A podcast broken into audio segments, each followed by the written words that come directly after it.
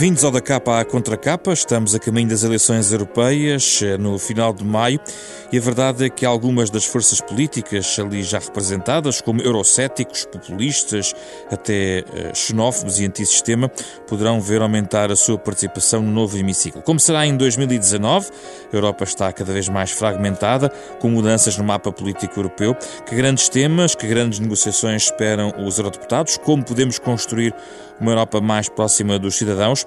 É o tema desta edição, com base em mais um ensaio da Fundação Francisco Manuel dos Santos, Eleições na União Europeia, da autoria de Nuno Sampaio, professor e investigador no Instituto de Estudos Políticos da Universidade Católica uh, Portuguesa. O autor deste novo livro é um dos nossos convidados, e também Carlos Jalali, politólogo, professor da Universidade de Aveiro, consultor para as questões institucionais na Fundação Francisco Manuel dos Santos. Com eles vamos falar sobre as próximas eleições eh, na, da União Europeia eh, nos próximos 30 minutos.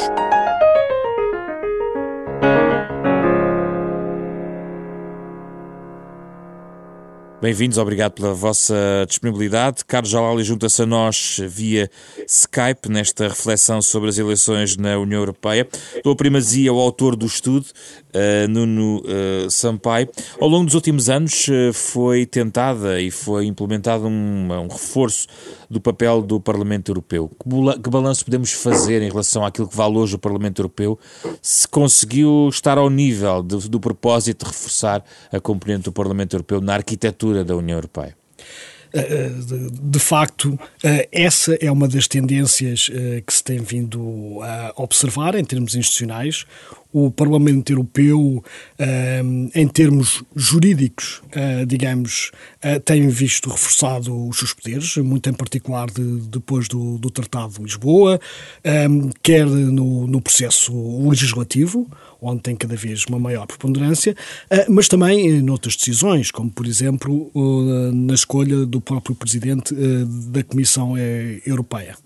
Mas uh, esta é uma questão lateral, a questão do. Já vamos à Presidente da Comissão Europeia, mas do ponto de vista do, daquilo que os parlamentares uh, foram fazendo em Bruxelas e Estrasburgo, uh, com o mandato até de uma maior proximidade em relação aos cidadãos, se isso foi, na sua opinião, completamente conseguido pelo, neste, neste mandato, globalmente pelos eurodeputados?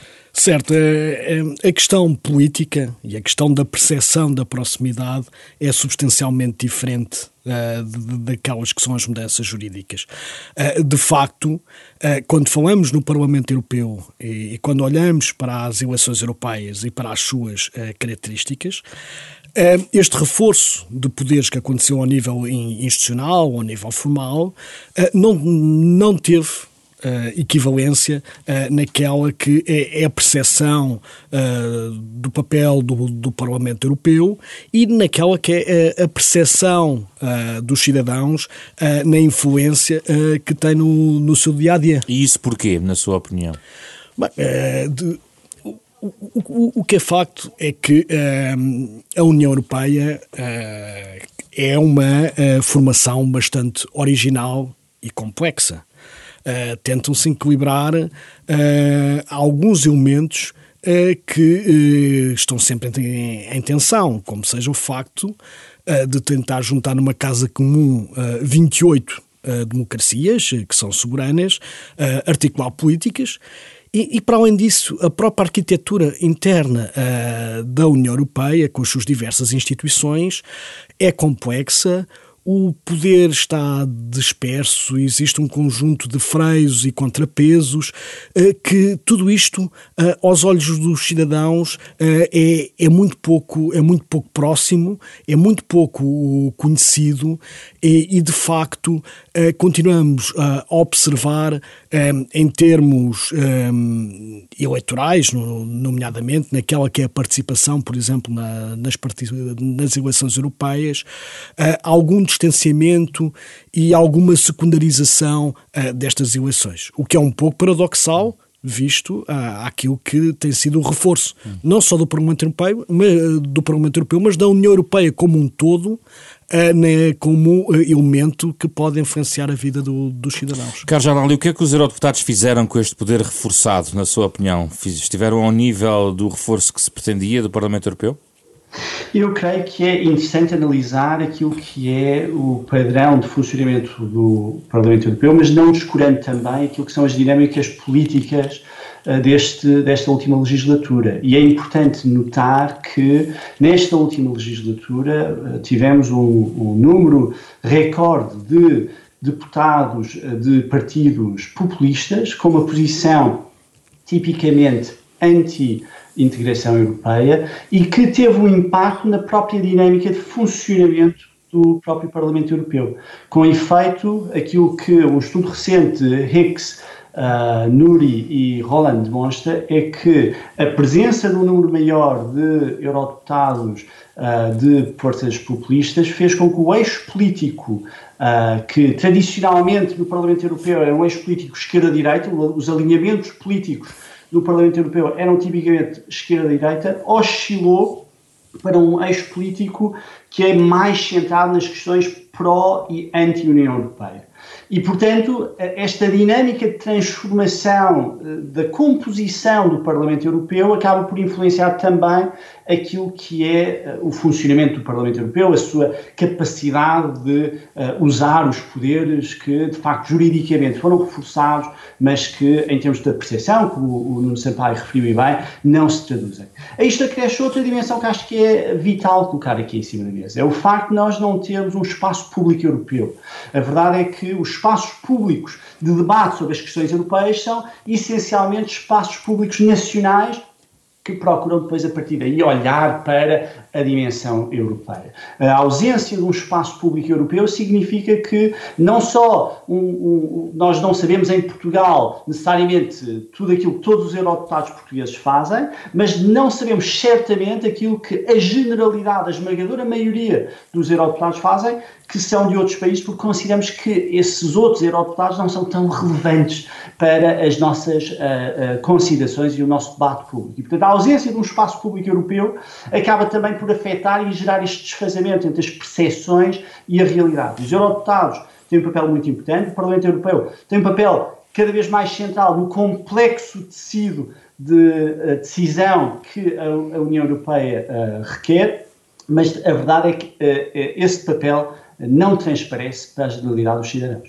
Digamos que o Parlamento Europeu uh, fiscaliza ainda mais toda a ação da União Europeia, no Sampaio, uh, e muitas vezes o Executivo Comunitário cada vez mais é chamado, digamos, a prestar essa, esse tipo de contas, mas a dimensão intergovernamental, ou seja, a outra dimensão da União Europeia, mantém-se, na sua opinião, estabilizada como central no, em toda esta bicicleta que anda entre Bruxelas e Estrasburgo, ou seja, apesar de haver um Parlamento Europeu e de uma maior fiscalização, um reforço de poderes, a verdade é que tudo assenta muito ainda nos equilíbrios entre os vários Estados. O que é facto é que esta tensão entre um, um certo uh, supranacionalismo uh, que é uh, aspirado por um Parlamento Europeu que tem uma composição multinacional e aquilo que são os poderes do, dos Estados da União Europeia sempre, eh, sempre existiu. É da natureza da, da própria União Europeia. O que vemos é que eh, esse intergovernamentalismo eh, se mantém como preponderante na União Europeia. E, é, e se olharmos, por exemplo, para um momento bastante relevante e, e próximo da, da, história próxima da União Europeia, que, que foi a, a, a, crise económica e, e financeira, vemos como que uh, a maior parte das decisões, as decisões mais importantes, foram tomadas ao, ao, ao nível intergovernamental. intergovernamental sim. Uh, toda a condução daquilo que foram, de, foram os mecanismos que foram criados para, para o resgate uh, do, dos países com as crises das dívidas soberanas uh, foram tomadas no, no, no seio intergovernamental. E, por um lado, é natural que assim seja, porque é sempre muito, porque um, não podemos esquecer que se o Parlamento Europeu tem uma legitimidade própria que lhe advém das eleições europeias, os chefes de Estado e de Governo que estão sentados no Conselho Europeu estão legitimados pelos seus parlamentos. Uh, e pelas eleições nacionais, os, os, os ministros da, das Finanças que, que, que que sentam ao lado uns dos outros, também têm essa mesma legitimidade. Portanto, esta tensão existe e, de certa forma, hum, esta componente intergovernamental tem, tendência a agudizar-se em momentos de, crise, ah, como aconteceu por exemplo, com a, com a crise financeira. Hum. Ainda que, Carlos Jalali, esta questão intergovernamental, ou o peso dos governos, digamos assim, de outra forma explicado, até se organiza hoje em dia, tem em alguns blocos regionais, estou a lembrar-me que o Bloco de Leste eh, está mais ou menos organizado no chamado grupo de Visegrad, eh, ou seja, os governos mandam, continuam a mandar e até constituem blocos se isso for do seu interesse. Eh, e esse grupo mais a leste tem posições muito importantes nos últimos dois, três anos na União Europeia. Sem dúvida, e, e, creio que não podemos dissociar estas dinâmicas intergovernamentais mais recentes também daquilo que são as transformações políticas internas nos Estados-membros da União Europeia. A verdade é que o crescimento de forças populistas, eh, de uma forma geral, no continente europeu e também com a capacidade de chegarem ao governo em vários Estados-membros, acaba por também ter um impacto naquilo que são as dinâmicas intergovernamentais e a reforçar tipicamente a dimensão intergovernamental, até porque uma das bandeiras de muitas destas forças é precisamente o reforço das soberanias nacionais e a afirmação, portanto, destas lógicas intergovernamentais.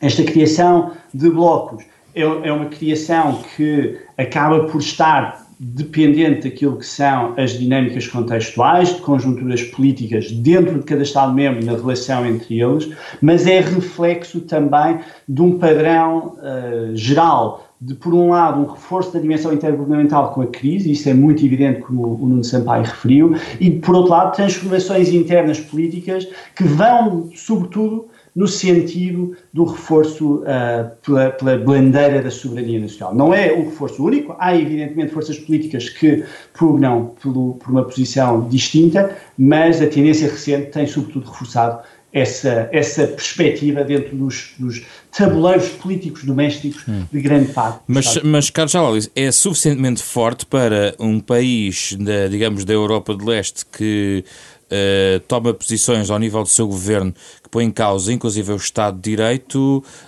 não a passar com uma certa censura uh, do, dos, dos, restantes países membros, mas não é suficiente para, provar para provocar qualquer tipo de rupturas no projeto europeu.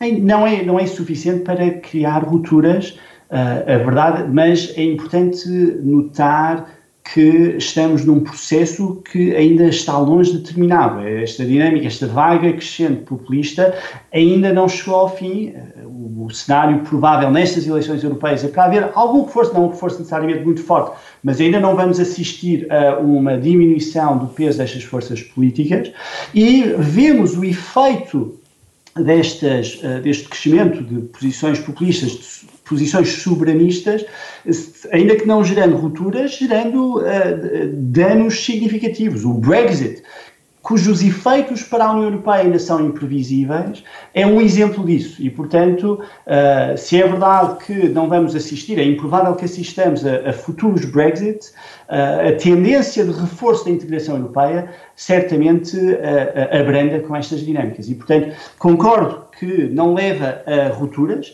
não creio que vá levar a rupturas, mas são grãos de areia nas engrenagens complexas da União Europeia que dificultam os processos de, de, de, decisão. Nuno Sampaio, o populismo está para ficar, é o que percebemos uh, deste, desta legislatura e daquilo que se perspectiva para o próximo Parlamento Europeu?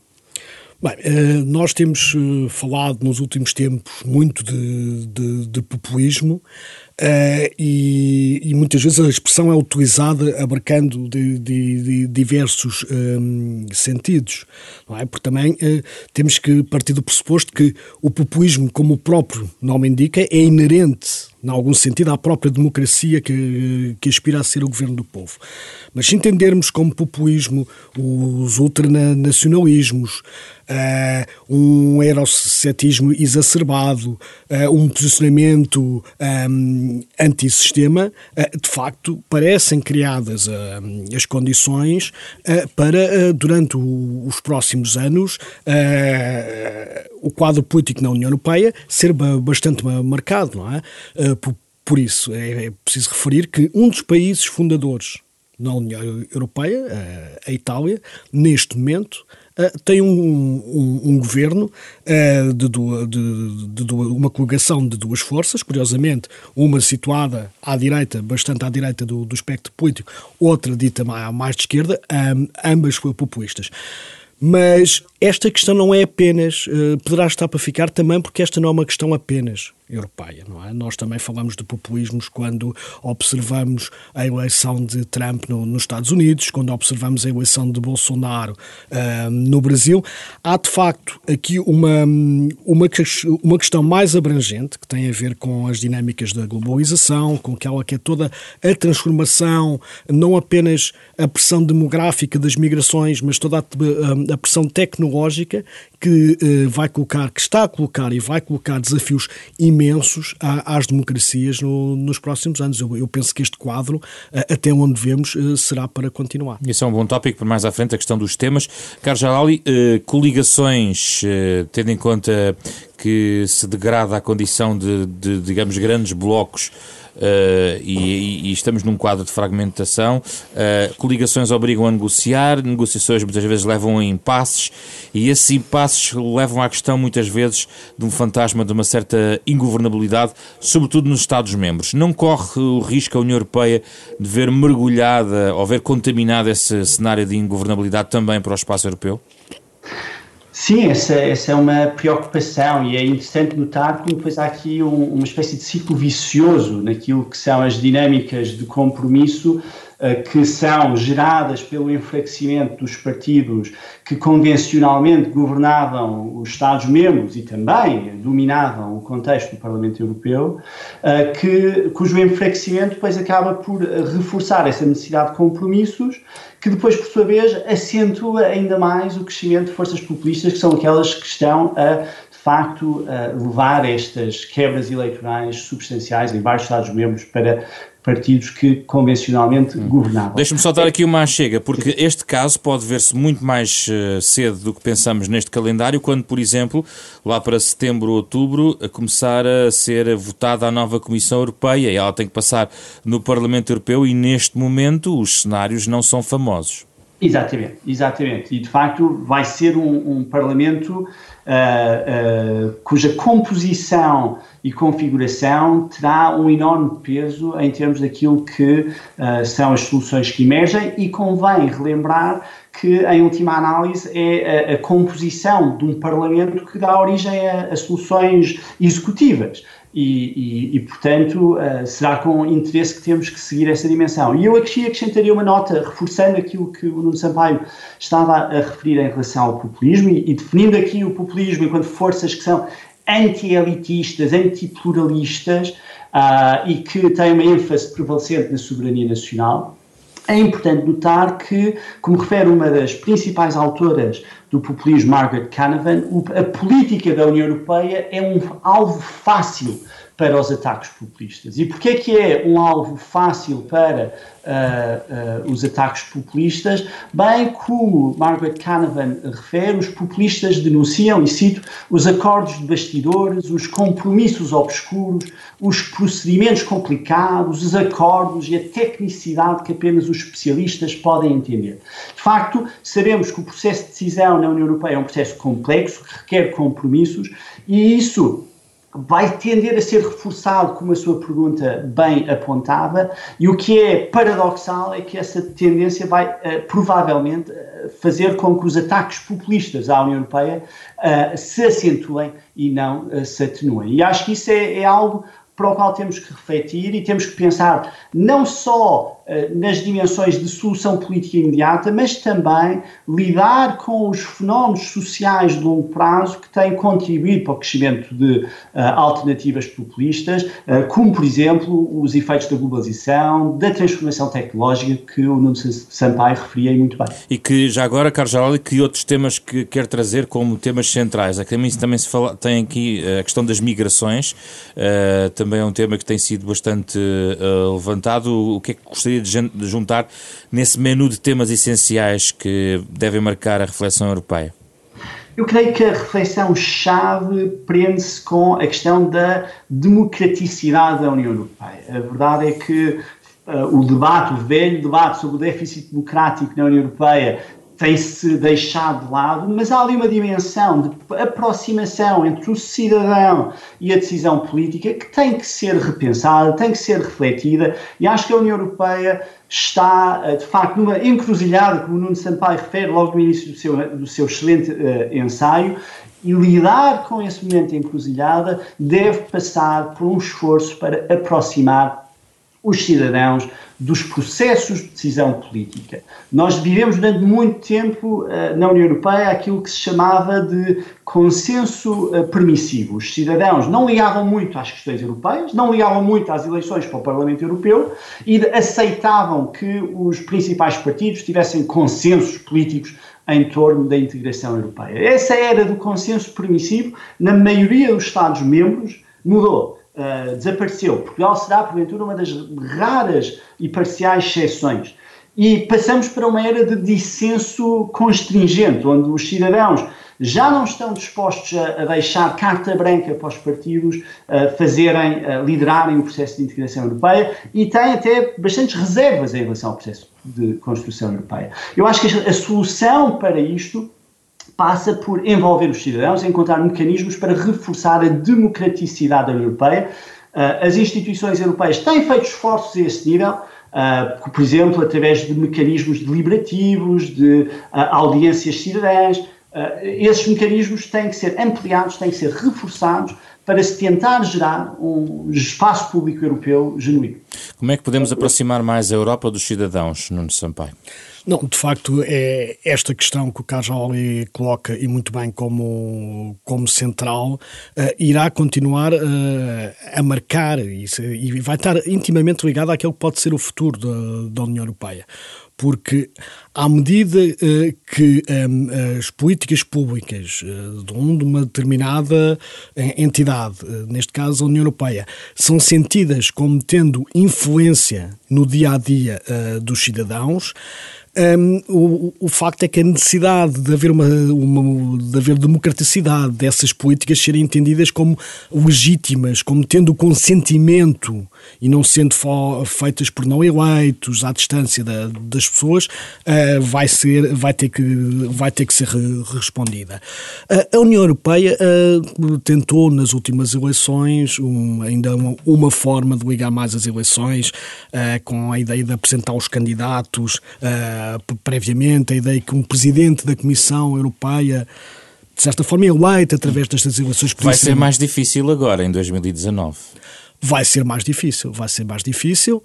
Uh, vai ser mais difícil por várias razões. Primeiro, porque o, a configuração que se prevê do, do, Parlamento aponta para que os dois maiores partidos, que parecem ser aqueles mais empenhados em manter uh, este sistema, não, não consigam alcançar uh, eh, 50%. Depois há um, há um terceiro partido que teve, sempre teve um posicionamento muito federalista, o ALDE, uhum. que neste momento está associado ao, ao Sr. Macron, que não simpatiza de, de todo com, com essa ideia e que não apresenta apresentou. E que não... Tem uma lista de sete candidatos. Certo, tem uma lista de sete candidatos uh, para os top jobs da, da União Europeia. Da União, para, para, para, Presidente da Comissão Europeia, Presidente uh, do, uh, do Conselho Europeu, da, da Diplomacia Europeia, do, do, do Parlamento. Uh, como vemos, a liderança está muito dispersa pelas instituições europeias. De facto, é o primeiro grande teste a este, a este futuro Parlamento Europeu vai ser a, a escolha uh, do, do Presidente da, Comissão Europeia.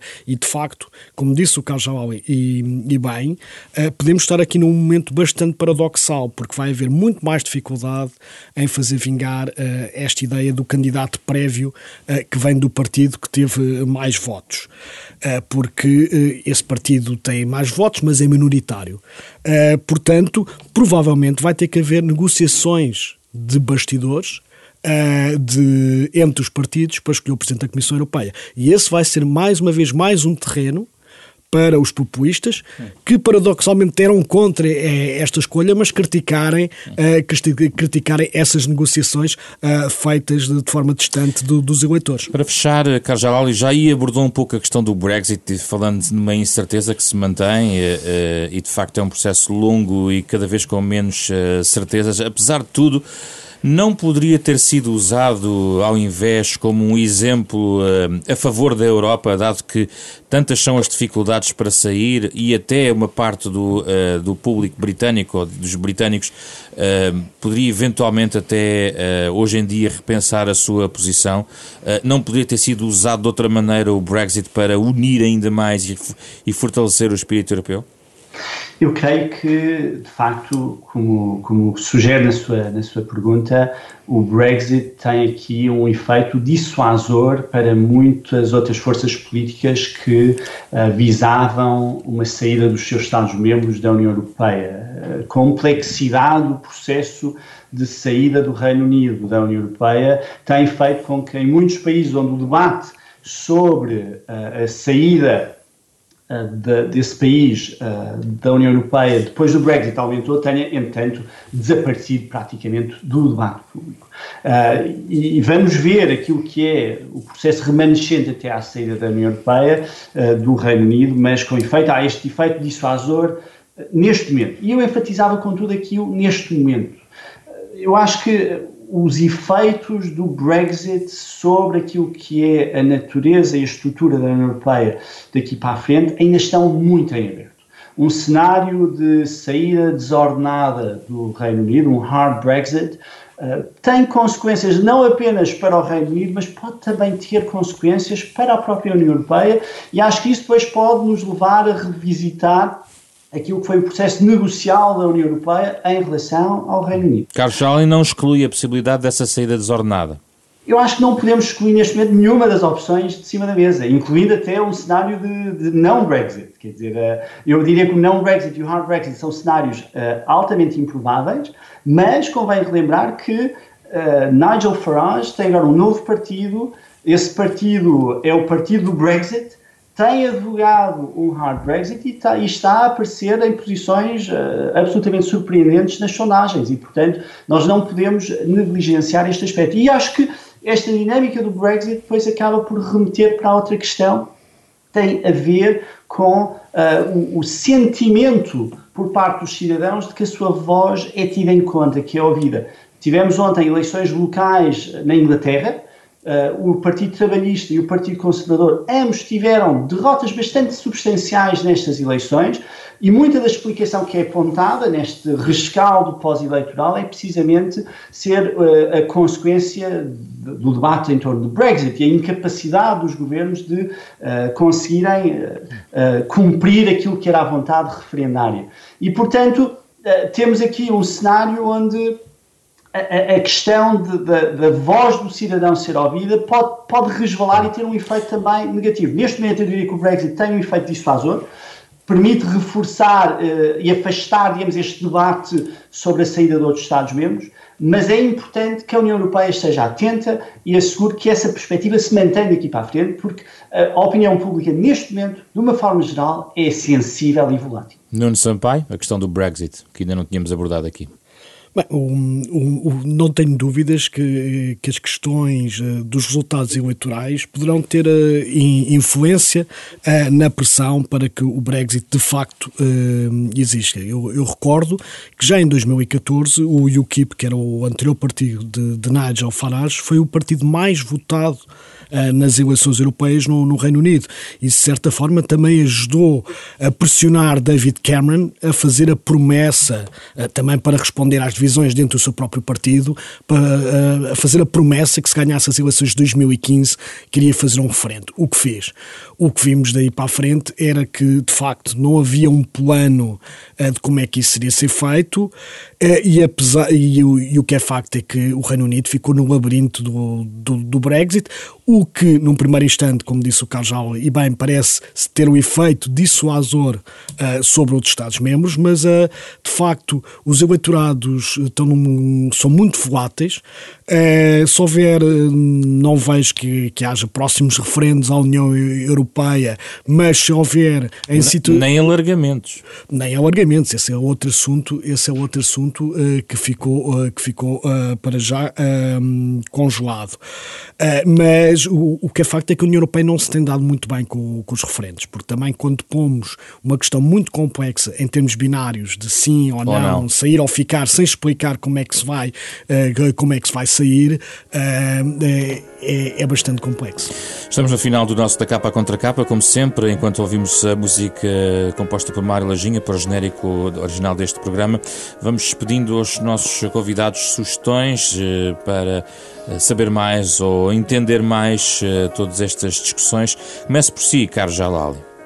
Eu tenho como sugestão um filme chamado Brexit: The Uncivil War, um filme britânico que mostra os bastidores daquilo que foi a campanha pró-Brexit no Reino Unido com Benedict Cumberbatch, o ator que fez, entre outros, uh, de Sherlock Holmes na série televisiva, e é um bom retrato daquilo que foi a dinâmica política uh, do Brexit e de como as campanhas em torno destas questões emergem e são politizadas nos Estados-membros da União Europeia. Nuno Sampaio. Eh, se me permite, eu tenho duas eh, sugestões. Uma para ajudar os cidadãos e eleitores que se calhar ainda estão na dúvida se, se irão votar ou como irão votar uh, nas, nas eleições europeias. Sugerir um, um, site que é uma espécie de bússola uh, eleitoral uh, do, do, Instituto Europeu Universitário, que é o, o site EU and I, onde qualquer utilizador pode, respondendo a um conjunto de perguntas, tentar descobrir de qual partido em cada cada país uh, se, eh, se aproxima mais. Uh, e a outra su sugestão na próxima segunda-feira, um dos mais proeminentes intelectuais uh, públicos francês, Bernard Henri Levy, vai estar em Lisboa para um espetáculo que é um monólogo, que é um monólogo sobre a Europa, que está a correr 20 capitais por toda a Europa e onde em cada país ele promete que faz algumas adaptações àquilo que é o contexto do país, tendo em conta o quadro político de ressurgimento dos populismos na, na Europa, e são estas as duas sugestões. Muito obrigado, Nuno Sampaio, Carlos Jalali. Uh, debatemos aqui as eleições na União Europeia com base no ensaio da Fundação Francisco Manuel dos Santos, eh, da autoria de Nuno Sampaio, num programa que pode voltar a escutar em podcast, além desta emissão, como sempre, nas manhãs de sábado às nove e meia da manhã. Fizeram este programa Carlos Alberto Vermelho, André Peralta, Ana Marta Domingos e José Pedro Frazão. Regressamos na próxima semana com outro debate.